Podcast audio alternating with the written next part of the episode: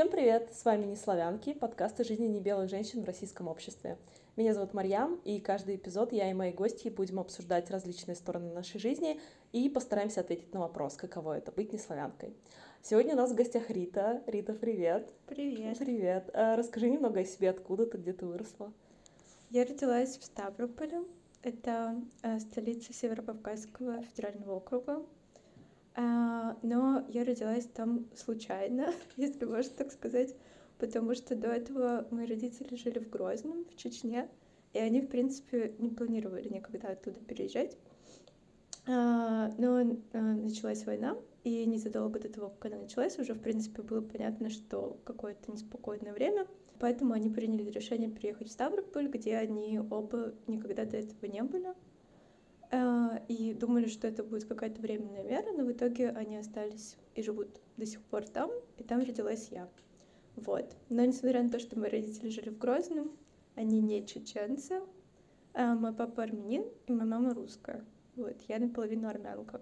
Угу. А ты говорила, что у твоих родителей есть какие-то истории про чеченскую войну, если можешь рассказать?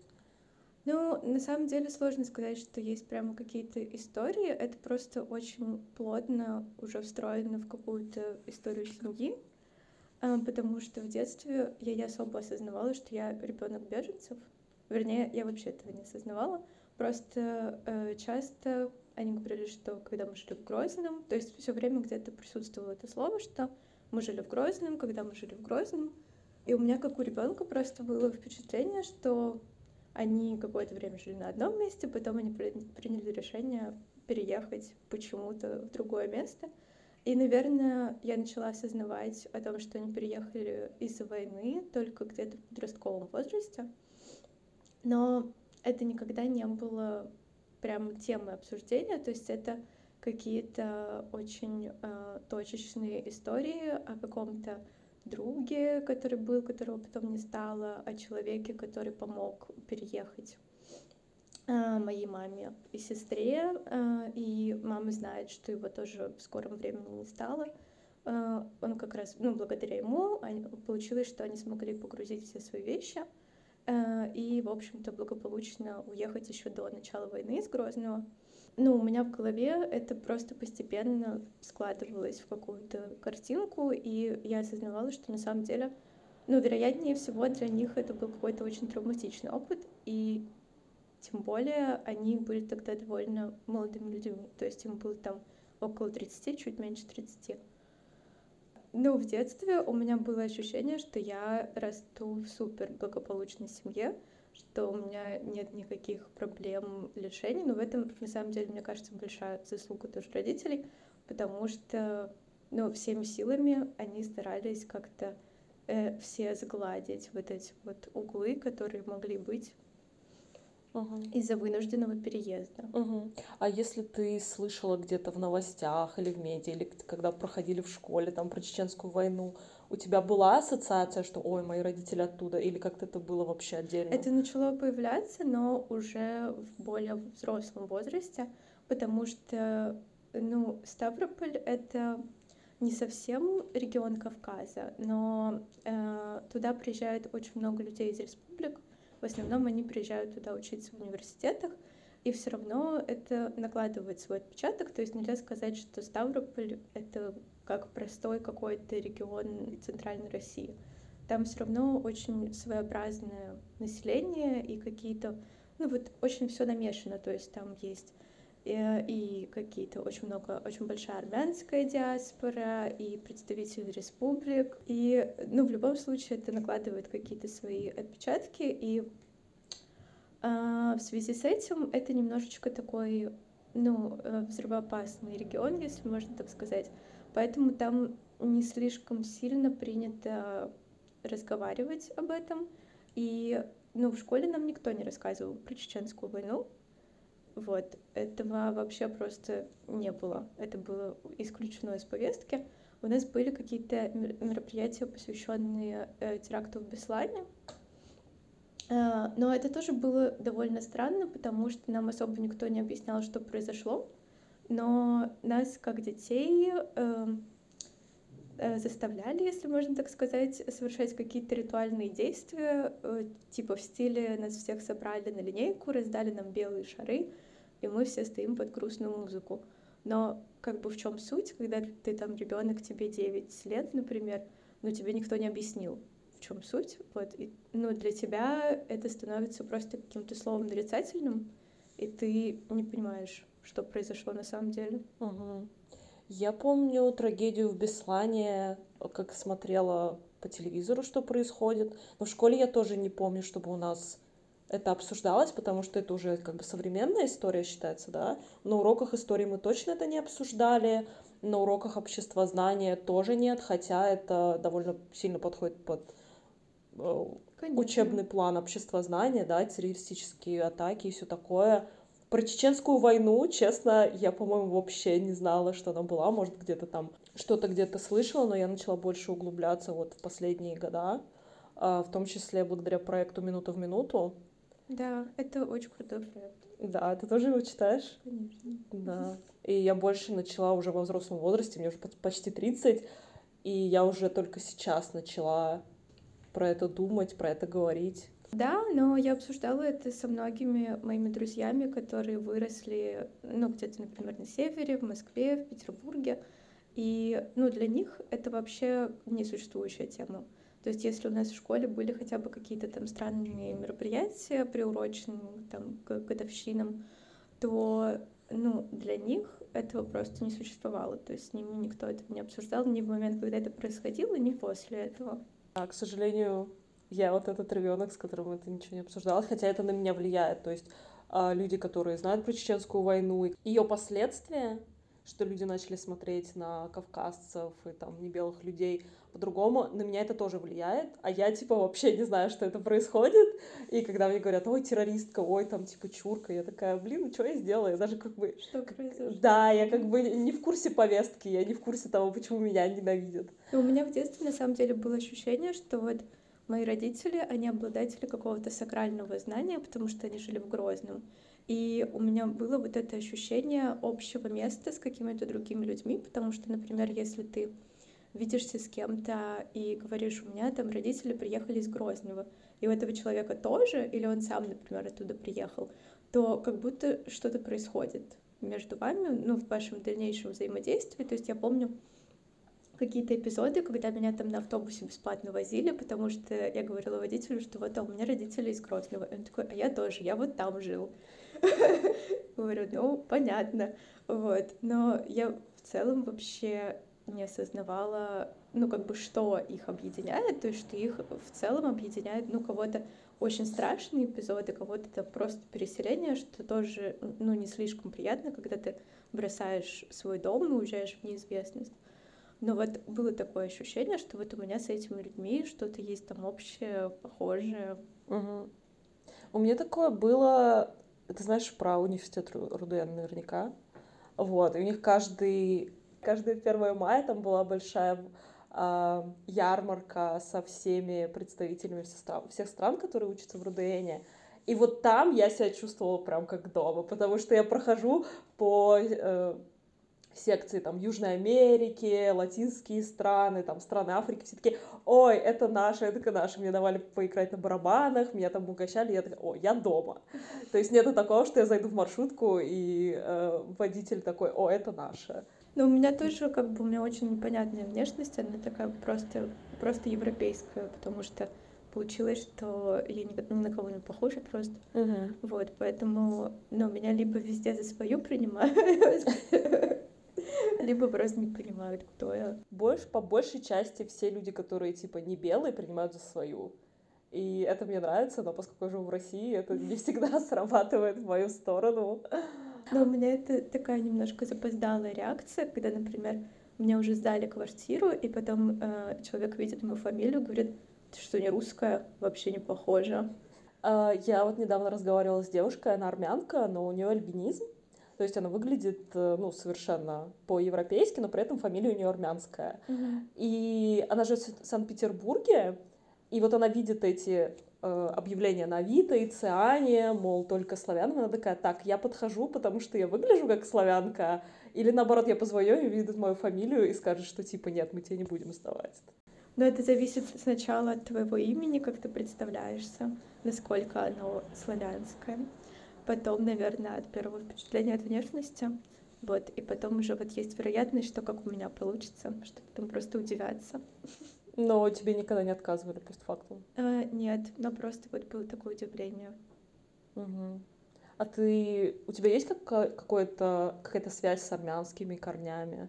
Ну, сейчас эта связь, как бы с каждым днем, наверное, все больше и больше нарастает, потому что в детстве у меня просто было ощущение, что все люди так живут, что все люди, типа, у них всегда миллион гостей, и все заворачивают мясо в виноградные листья. Я не знала, что такое голубцы, ну, типа, до 15 лет.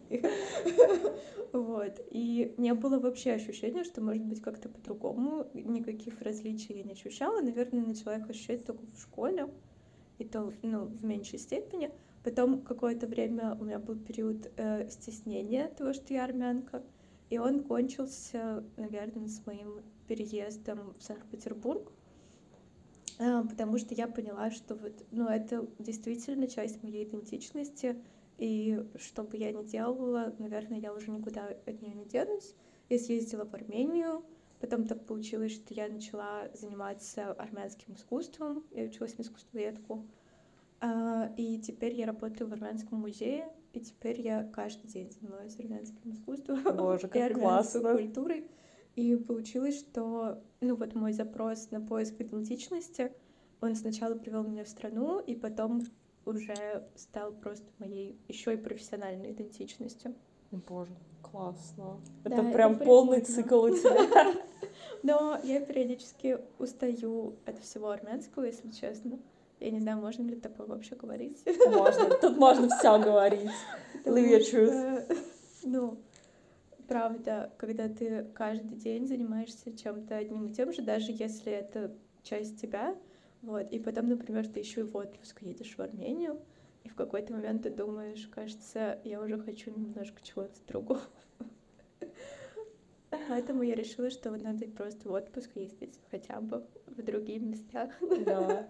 А почему ты прям ездишь каждый год в Армению к родственникам или просто? Нет, ну сейчас я езжу просто из какого-то своего личного желания, и ну я все еще продолжаю э, заниматься армянским искусством, и ну скорее даже культурологическими какими-то аспектами армянского, э, армянского искусства. И поэтому я просто понимаю, что надо поехать, потому что я там, например, вот это не видела, а я про это пишу. Это неправильно. Надо поехать, сфоткать со всех сторон, потом уже написать. А армянский ты знаешь? Да я его учу. Ну, я обсуждала это с девушкой, с которой я начинала учить армянский язык. Вот, и я жаловалась ей на то, что мне очень сложно и плохо получается. И она очень много раз сказала мне, Рит, просто забей, зачем тебе это, просто забей. Я говорю, ну как, я не могу. Вот. Блин, на самом деле, мне кажется, что это хороший совет. Я в своей эре, которую, где я все, все типа ненавижу и на все забиваю, и меня все раздражает, поэтому когда мне, когда я слышу, что типа люди говорят забей и не парься, я хочу последовать этому совету. Ну, это очень мешает, когда я, например, приезжаю в Армению, у меня есть армянский паспорт, я могу сказать ему паре в дзес, и все. Вот. И потом начинается осуждение на самом деле. То есть, ну, этого много, потому что люди не понимают, как можно говорить на армянском, mm. если ты армянка. У меня скорее... Ну, типа, у меня есть арабские друзья в Москве, но они либо сирийцы, либо из Ирана, ну, то есть прям не из Иордании. Меня, по-моему, из Иордании, может, один-два человека только я знаю. И они скорее сочувствуют. Они такие, да, ну так получилось, что типа выросла в России, все такое. Либо они наоборот говорят, что типа русский язык сложнее, поэтому mm-hmm. то, что ты знаешь более сложный язык, типа это наиболее прикольно. А на английском со всеми можно общаться, то есть как бы ну, неважно. Согласна. Да, вчера только э, мои два сирийских друга представляли меня третьему своему сирийскому другу, и он такой, о, Марьям, ты либо арабка, либо, типа, перси, персидка, типа, э, Persian. И я что-то пила, я не успела ему ответить, и моя подруга из Сирии такая, так, ну, короче, она э, наполовину арабка, но у нее мама русская, поэтому она говорит по-арабски. Я такая, ой, ну, спасибо большое, что мне не нужно еще раз это пить. Да, типа, она, она уже знает всю мою предысторию, так и просто всем рассказывает. И говорю, о, спасибо большое. Еще все говорят всегда, что тебе кровь поможет. Типа, ну, кровь поможет. Вот. И не знаю, это как-то Евгеникой попахивает. Да, типа был какой-то очень маленький процент надежды, что у меня сейчас откроется какой-то ящик Пандоры. И окажется, что я все это уже знаю, но нет. Я не знаю, норм... ну, я не знаю, связано ли это или нет, но мне довольно легко было учить арабский в свое время. Может, просто у меня был хороший учитель, может, просто, типа, язык не особо сложный на самом деле. Ну, возможно, просто у тебя есть склонность изучению Вот эта фраза у тебя склонность к языкам, она уже набила скомину немножко. Так же, как, типа, кто-то по национальности, типа, ой, ты красиво, откуда ты, или что-то такое. Да. Вроде фразы, типа, простые, у тебя склонность к языкам. Или еще фраза, она может, но ленится. Ну, она способная, но ленивая. Я думаю, господи, у меня такая травма от этих фраз. Но мне такого никто не говорил. Да? А что тебе говорили? Было такое, что все почему-то сразу решили, что э, я буду гуманитарием. То есть и там учителя, и вся моя семья, они просто сразу такие, ну, это все ты не понимаешь, это вот все не надо, там, физика, математика, это все слишком сложно. Вот, и то есть, ну, я просто сама в какой-то момент в это поверила, что, ну, правда, наверное, есть люди, которые э, не способны э, к каким-то сложным математическим манипуляциям, но сейчас я понимаю, что это бред полнейший. Ну, типа, если бы меня это заинтересовало, то почему нет? Почему бы я в этом не разобралась? Вот, но было такое э, давление со стороны всех. Почему-то все вдруг решили, что надо быть гуманитарием. Mm-hmm. У меня есть знакомая, э, она темнокожая девушка, она тоже наполовину русская, и она в какой-то момент училась на медицинском, а потом резко перешла на актера озвучания, типа внезапно, и все ей начали говорить, а, ну да, ты же такая яркая, тебе нужно в актерство, тебе нужно в творческие профессии. Она такая, блин, ну что, если бы я закончила медицинский, это было бы плохо? Ну да, это очень странно. Да, типа, нас не хотят видеть, не знаю, в астрофизиках и все такое. Такое. Но это э, очень со многими, на самом деле, связаны факторами. Мне кажется, еще это как бы с гендерными какими-то. Вот. Плюс я всегда была такой, типа, супер маленькой. Вот. И до сих пор есть такое отношение, что меня все воспринимают как какого-то типа пупсика маленького. Вот. И все такие, ну, да, ты вот такая вот маленькая, аккуратненькая. Ну, зачем тебе там в этом разбираться? Да. Вот. Но да. это странно. То есть тебя просто никто всерьез не воспринимает. Тебя это раздражает? Тебя это бесит? Да, очень, очень, очень. ну вот и все время моей учебы в академии тоже там типа э, к мальчикам какое-то особое отношение, ко всем девочкам отношение, что типа вы будете эрудированными домохозяйками. Вот, то есть вы все в науку не пойдете. Но еще многие не знают, что искусствоведение это тоже наука ты с кем-нибудь разговариваешь, говоришь, я занимаюсь наукой. Какой? И все ждут, что ты скажешь астрофизика. Вот, ты говоришь, я искусствовед или искусствоведка. Это э, опасно сказать искусствоведка. И все сразу типа, это наука. Вот. Но тем не менее, это наука. Да. У меня есть знакомый, он индеец, он учится на ядерного физика. Да, это пипец. Мы еще вчера разговаривали, и он, ну, мой другой знакомый спрашивает, тебе нравится? Он такой, ну да, ядерная физика — это такая вещь, в которую просто так, типа, с улицы не зайдешь. Тебе нужно любить эту э, область. Ну, мне кажется, если, типа, ты уже профессионально занимаешься чем-то сверхсложным, а то там как бы без большой любви это будет ежедневное мучение какое-то. Да. Ну, то есть вряд ли он за большую зарплату пошел заниматься ядерной физикой. Ну, кстати, ему уже предлагают аспирантур типа во Франции, в Вене, там еще где-то. это перспективно. Да. Но это да. очень сложно. Как считаешь, искусствоведство тоже перспективная наука? Мне кажется, это самое бесперспективное, чем можно заниматься вообще в современном мире. Почему? Ну, искусство же постоянно развивается. Да, это так. Но у меня все время случаются кризисы смыслов. Очень часто, потому что ты просто работаешь над чем-то, изучаешь какую-нибудь одну типа супер маленькую штучку, вот, например, в армянском искусстве. И потом в какой-то момент ты просто сидишь над ней там месяцами и думаешь, а чем вообще я занимаюсь? Ну вот глобально, а как это повлияет на мир? Особенно если случаются какие-то типа трагичные эпизоды и там гуманитарные катастрофы, как типа в Армении в Арцахе, вернее, этой осенью. И в такие моменты, когда ты не можешь ничем никому помочь, а ты занимаешься вот каким-то типа созиданием, ты думаешь, боже, все, что я делаю, абсолютно бессмысленно. А расскажи немного про эту гуманитарную трагедию, я не слышала вообще. А, в этом году осенью э, территория Арцаха — это анклав Азербайджана, который испокон веков был населено исключительно армянами. И э, примерно год э, эта территория, Арцах, находилась в полной блокаде, потому что азербайджанские власти перекрыли коридор, который связывал Арцах и Армению. Э, и в Арцах не поступала вода в некоторых случаях, то есть были перебои, перебои с водой, со снабжением газом, туда не могли привезти продукты людей, э, которым нужна была, например, медицинская помощь, не могли вывести из Арцаха в Армению. Это все продолжалось около года, и этой осенью случилась атака Азербайджана на Арцах. А, сразу же э, наступили переговоры, и власти Арцаха приняли решение, что все население Арцаха может быть эвакуировано в Армению через этот коридор.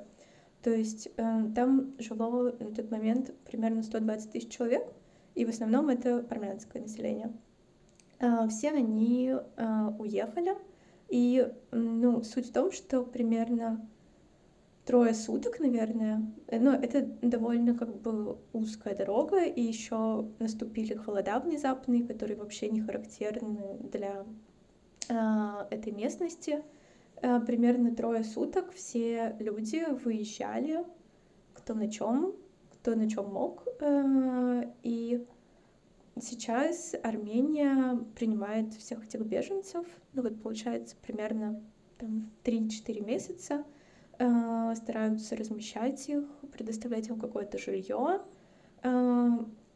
Собирали гуманитарную помощь и в Москве в том числе, и в Армении многие центры. Очень много было открыто центров э, релакантами из России. Вот, то есть, ну, в целом примерно так, если обрисовывать ситуацию. И вот в моменты, когда что-то такое происходит, а ты при этом занимаешься там а какой-то культурой, то ты чувствуешь свою беспомощность и вот, ну, какой-то ступор, потому что ты не понимаешь вообще, есть ли смысл продолжать заниматься чем-то таким. Вот. Но мы как-то постарались в этот момент переключиться э, каким-то образом и самим помогать, и как-то координировать работу гуманитарных организаций, ну, вернее, координировать работу, когда нам кто-то звонит, э, инициативные какие-то группы, мы их перенаправляем там каким-то армянским активистам, связываем между собой. Ну вот у нас как бы главное, что у нас есть из ресурсов, это связи, которые нарабатывались годами у институции. И это какой-то вот наш медийный вес, который тоже есть. Вот, то есть мы можем транслировать позицию какую-то свою этому поводу. Вот. Но это ощущается, ну, именно вот в момент, когда это происходит, это ощущается как что-то ничтожно очень маленькое. И, ну, и, э, очень тяжело в такие моменты продолжать быть искусствоведом, потому что ты думаешь, что вообще зачем? Mm-hmm но потом, ну, как бы все равно какие-то появляются смыслы в этом. Бывает, что сами люди там как-то тебя благодарят или что-то такое, ну, в общем, что-то происходит. Вот. Хотелось бы, конечно, чтобы был мир, в котором э, у тебя не возникало мысли, что то, что ты делаешь в своем каком-то гуманитарном познании бессмысленно. Но пока так.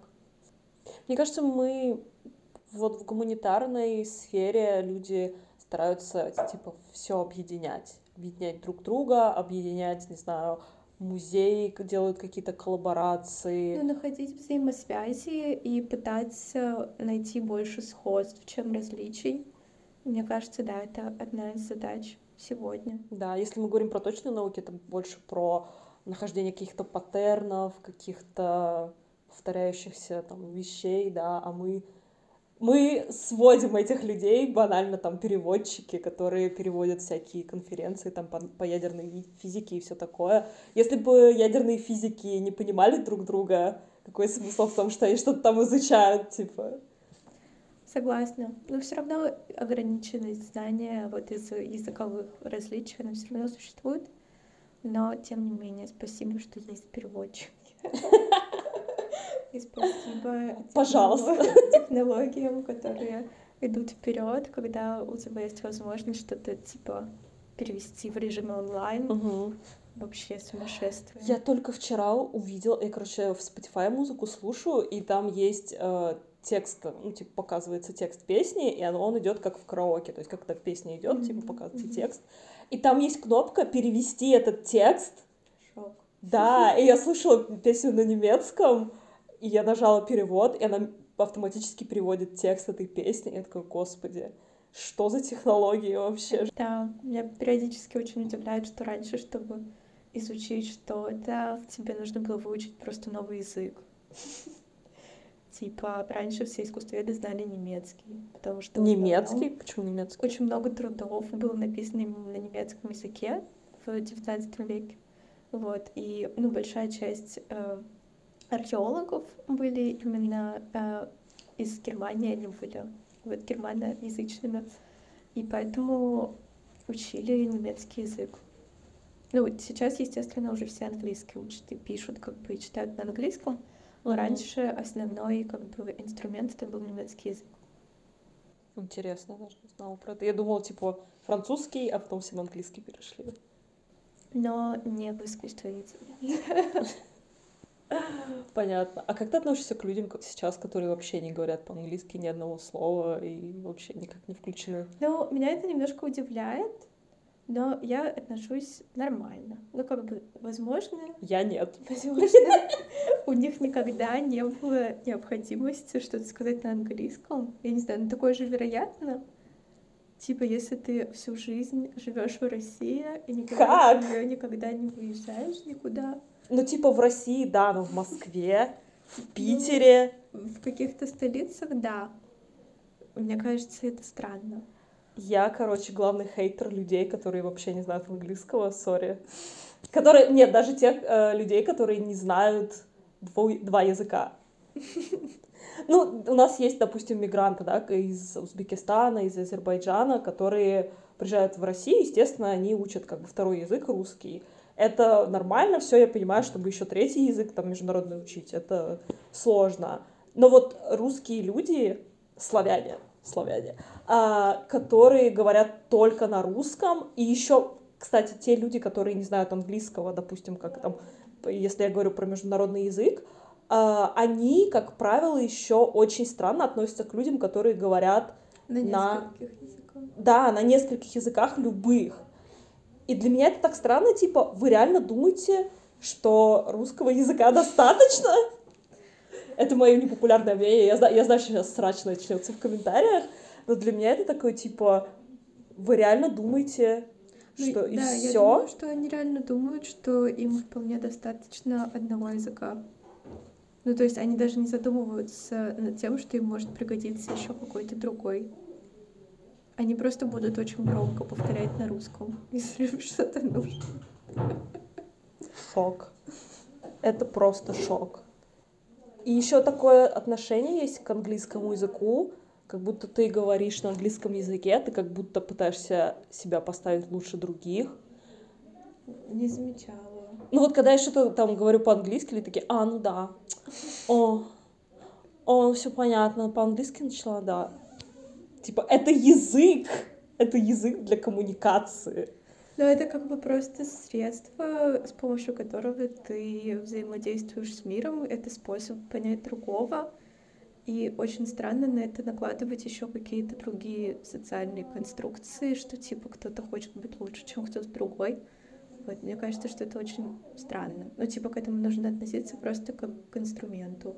С другой стороны, да. Сейчас мы живем в таком мире, где тебе могут в реальном времени там приложение переводить все, что говорит другой человек на другом языке. Я могу понять аргумент, что типа зачем мне учить язык, если все за меня могут сделать. Но я такой человек, который, типа, если есть выбор учить или не учить, я лучше выучу. Так что тоже ну, не знаю. Мне кажется, это помогает еще очень понять как-то культуру другого, потому что язык тебе объясняет какие-то многие вещи. То есть какие-то там типа пословицы, например, они не из воздуха возникли. Вот. И потом у тебя просто это в голове все складывается в одну большую картинку в итоге потому что там, короче, каждое какое-то слово и выражение — это просто маленькая дорожка к пониманию мира mm-hmm. другого человека. Мне кажется, еще это такая борьба с дезинформацией или с плохими переводчиками. Я хейчу плохих переводчиков тоже. Типа, некоторые люди, когда переводят какую-то новость, допустим, они переводят ее слово в слово, а это не всегда корректно. Конечно. Вот. И я, перед... я как человек, который знает английский, если я вижу новость какую-то по-русски написанную, я уже вижу по переводу, какая была оригинальная новость, и я уже задаю себе вопрос, а так ли это звучало в оригинале, то ли имелось в виду? Ты как бы уже имеешь, имеешь представление о том, что, наверное, стоит почитать оригинальную новость, и, возможно, там все вообще по-другому. Да, из этого очень часто искажается смысл какой-то. Да. Еще ненавижу фильмы. Если мы говорим про то, что я ненавижу, сейчас я, сейчас я начну свой монолог. Я ненавижу, э, когда фильмы переводят плохо. И мой подпив — это когда... Я, короче, перевожу фильмы, и я делаю тайминг для актеров озвучания, что им говорить, какую фразу в определенный момент времени.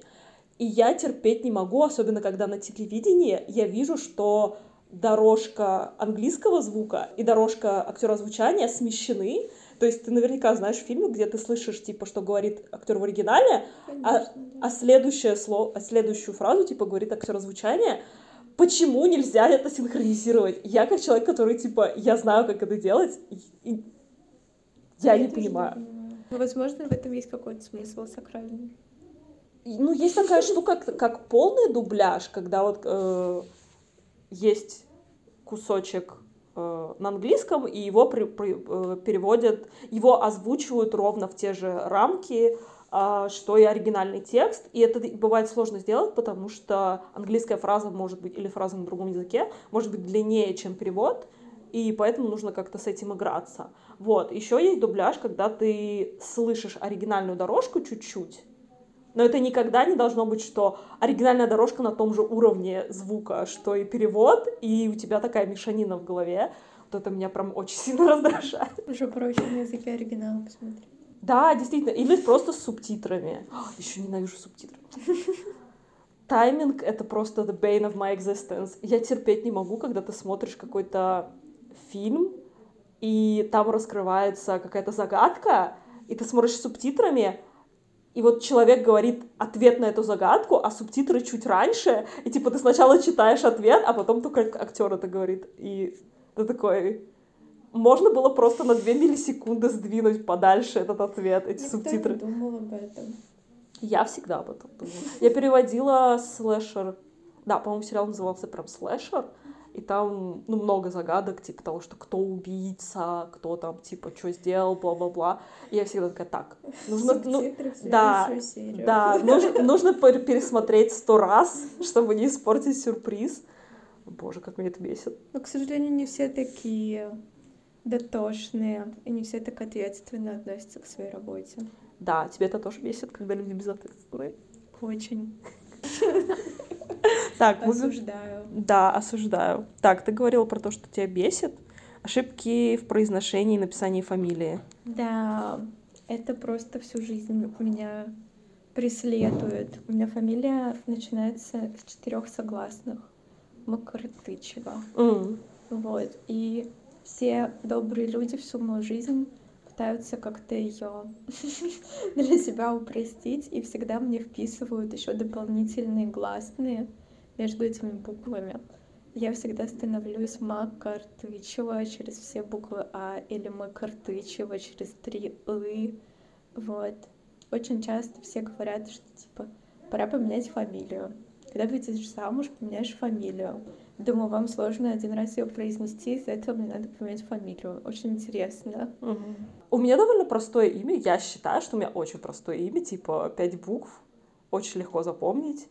А, никаких даже подряд согласных нет. Шесть букв, э, один мягкий знак. А, очень легко читается. И... Но люди все равно умудряются как-то исковеркать, исковеркать мое имя. Про фамилию вообще молчу, про отчество я как бы вообще даже не думаю. Нет, меня, наверное, больше раздражает не сам факт, что кто-то там что-то перепутал, а то, что они даже не пытаются заранее уточнить, например, если они не понимают, как прочитать, они никогда не спросят, как правильно, они просто будут плеваться, возмущаться и говорить, не понимаю, как это читать.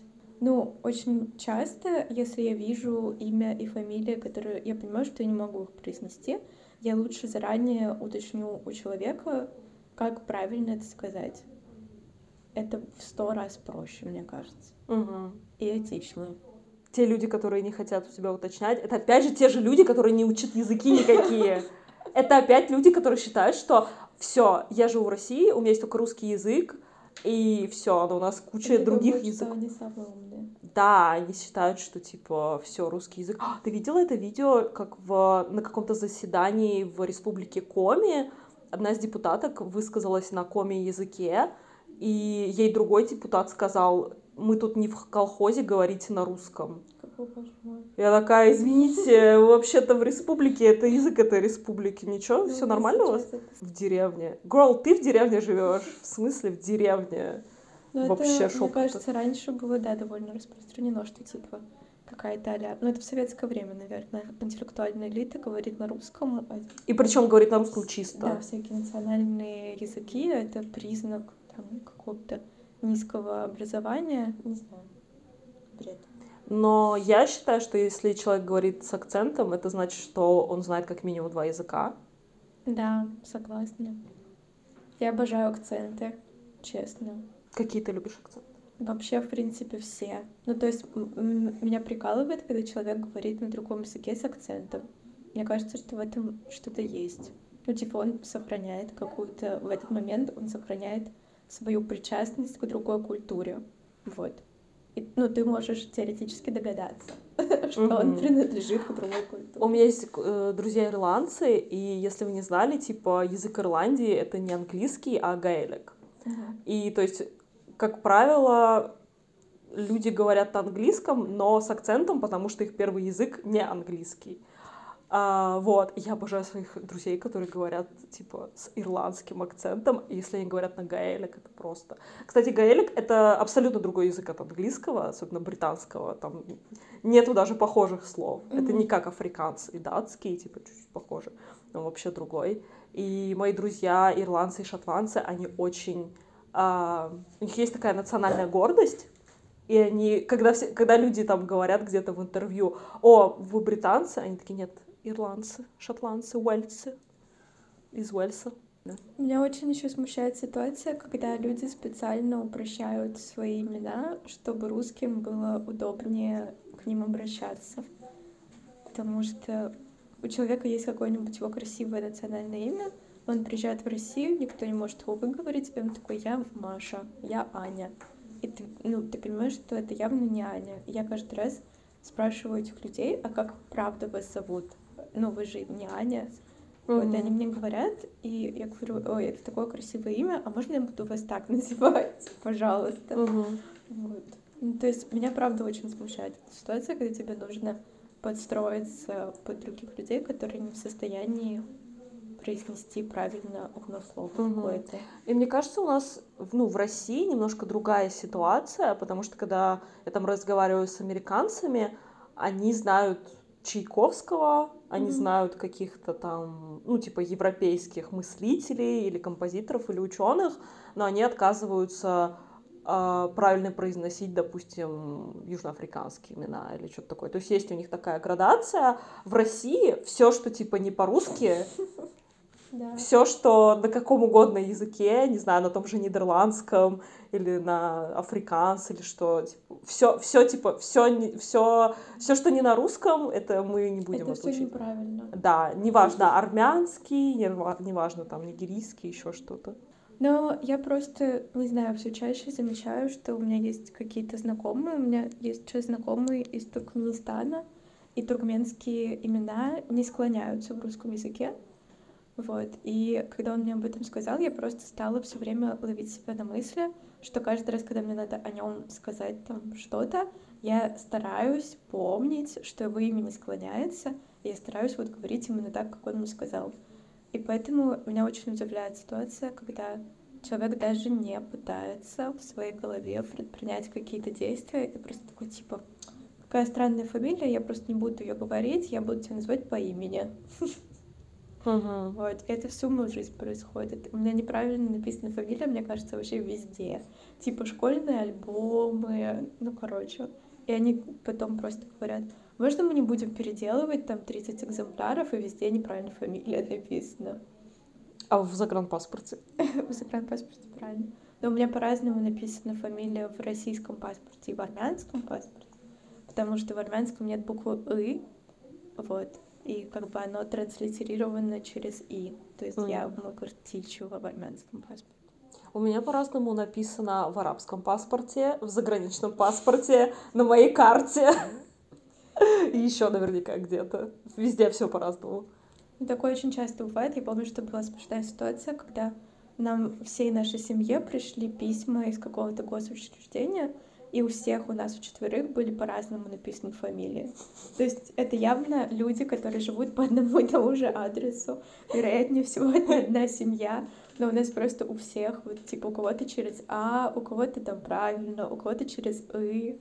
Это прям реально какой-то анекдот. Это анекдот, да. Каждый раз, когда кто-то у меня спрашивает, откуда я, я начинаю в своей голове думать, что сейчас Кто я я? должна сказать, откуда я. Вот, потому что, ну, например, вот прямо сейчас я прилетела сюда из Москвы. Вот, но как бы я же не из Москвы. И вообще я армянка, но я родилась и выросла в России. Но я родилась и выросла, ну, типа, на Северном Кавказе. Все равно это немножечко специфическая часть России. И поэтому каждый раз, когда мне задают этот вопрос, это очень сложный выбор, с чего я сейчас начну. Вот, и вот этот поиск идентичности и какая-то моя блуждающая идентичность, ну, это сложно. И меня вот раздражает эта ситуация каждый раз, когда, ну, вот тебе задают этот вопрос и рассчитывают услышать на него какой-то односложный ответ, типа «я из России». Вот, но как бы за этим «я из России» скрывается еще куча всего. Почему вообще я там оказалась? В принципе, ну, вообще-то я не русская. А еще сложнее тем, что люди не знают, что про Чечню вообще, про то, что про Кавказский Ну да. регион. И когда ты говоришь Caucasian, они думают, что ты белая, хотя на самом деле Кавказ и типа белые люди это разные вещи. Короче, опять все необразованные. Ну да, это очень сложно, и иногда люди, когда ты им говоришь, типа, Армения, они такие, Албания. С. Грузией еще хуже, потому что люди думают, что ты типа из штата Джорджия. Это очень сложно. Я каждый раз я говорю, что я армянка, но я родилась в России на Северном Кавказе, последние несколько ле- лет я жила в Санкт-Петербурге, и вот теперь я здесь. Тебе нужно иметь такую подругу, которая у меня, которая просто знает мою предысторию, такая. твою биографию. Типа, у нее такой проблемы нет, она из Сирии. Типа, она может взять на себя. Я немножко завидую людям, которые поколениями живут в одном и том же месте, у которых есть, типа, какие-то, там, типа, фамильные гнезда, и вот, типа, тут жил мой прадед, тут жил мой дед, и вот теперь здесь я. И у них как будто бы это все очень понятно, и понятно, где их дом, и понятно, откуда они. И это уже, ну, действительно какой-то очень большой частью становится твоей идентичности, а так ты просто все время такой с голой жопой, непонятно откуда я, непонятно где мой дом. Ну, желательно не с голой жопой, конечно. Можно и без этого, сейчас минус 20. А, ну, блин, если так посмотреть, я на самом деле не хотела бы все время жить на одном месте. Возможно, я бы и хотела, но просто у меня уже нет, ну, у меня уже нет такого паттерна поведения. Я уже привыкла, что типа ты все время э, должен куда-то ехать. Ну, кстати, вот у, те, у тех моих друзей, которые иностранцы, даже когда их спрашивают, типа, откуда ты, у них нету вопроса, ну, типа, нету ответа, что я из Индии или там я из Пакистана или откуда-то. У них всегда, типа, я родился тут, угу. тут я живу. Ну, типа, следующий вопрос всегда, сколько, э, сколько ты уже живешь там в Москве или в России. Как правило, они приехали в Россию не сразу в Москву, они, да, там, в Воронеж еще кто-то. То есть, несмотря на то, что они выросли в одной стране, и у них есть определенная одна национальность, они все равно такие, я родилась там-то, приехала в Москву туда-то, там училась еще, может быть, где-то. То есть нету такого, что типа просто односложный ответ. Понимаю. Ну вот я тоже из этой категории людей. Просто ври. Просто ври. Если тебя спрашивают про твою национальность, просто ври. Что они сделают? Ничего. Ну, я просто на всех похожа, поэтому в целом... Вот, видишь, как пофиг. классно. Да. У меня рядом с работой была грузинская кафешка, и ее владелец, я не знаю, что я такого сделала, но он про просто был в восхищении от меня. Я прям захожу, и он уже видит меня, там все свое бросает, сразу бежит брать у меня там заказ или еще что-то. И я могла ему сказать, что я грузинка. Но он меня даже не спросил, как меня зовут, конечно, за все это время, но это не важно. Я могла ему сказать, что я грузинка, и состроить э, грустные глазки, что, к сожалению, не знаю языка. Ну, бывает же такое, да, типа. Я арабского не знаю, типа, да. какая разница? Грузинка я не знаю грузинский, или я арабка не знаю арабский, как бы все одно и то же. Вот, и вот, были бы плюшки, почему нет? Да, но есть другая история, что, типа, армяне, когда узнают, что ты не знаешь языка, они такие, ну какая ты армянка, не говоришь, что армянка. Окей, не буду. В смысле? Типа, вам же хуже. Типа, у тебя армянская фамилия, ты выросла в армянской семье, но ты не знаешь языка, поэтому не говоришь, что ты армянка. Им же хуже. Странно, меньше странно. армян тогда. Тогда нужно, тогда нужно спросить, вы хотите, чтобы в мире было меньше армян? Очень странные правила. Нет, они хотят, чтобы было очень много армян, и чтобы вообще все говорили на армянском языке. А как они реагируют, если кто-то плохо говорит на армянском? Ну, кстати, нормально. Ну, то есть э, армяне вообще очень любят делить друг друга по каким-то разным характеристикам. Есть очень много диалектов, и, ну, прям действительно очень много, их около сотни, наверное. И если они слышат, что кто-то говорит не на ереванском армянском, они обычно всегда пытаются угадать, откуда этот человек. И вот эта вот как бы разобщенность, она тоже существует. То есть, типа, если ты армянка из России, для них ты абсолютно определенный другой сорт mm-hmm. армянина. Они уже к тебе будут относиться немножечко по-другому. Вот. И точно так же, ну, регионы внутри Армении. То есть там, ну, не все идеально говорят на одном и том же диалекте, все супер по-разному разговаривают. Ну, понятно, что в лицо никогда никто никому не скажет, что что-то не так, но вот это стремление к тому, чтобы как-то э, разделять вот эти маленькие сообщества, оно все равно присутствует. Ну. Рита, спасибо большое, что пришла на подкаст, поделилась э, своими мыслями, тем, что тебя бесит, рассказала про Армя... Армению и про свою армянскую идентичность. А на сегодня у нас все. Подписывайтесь на Неславянок во всех соцсетях. И пока-пока.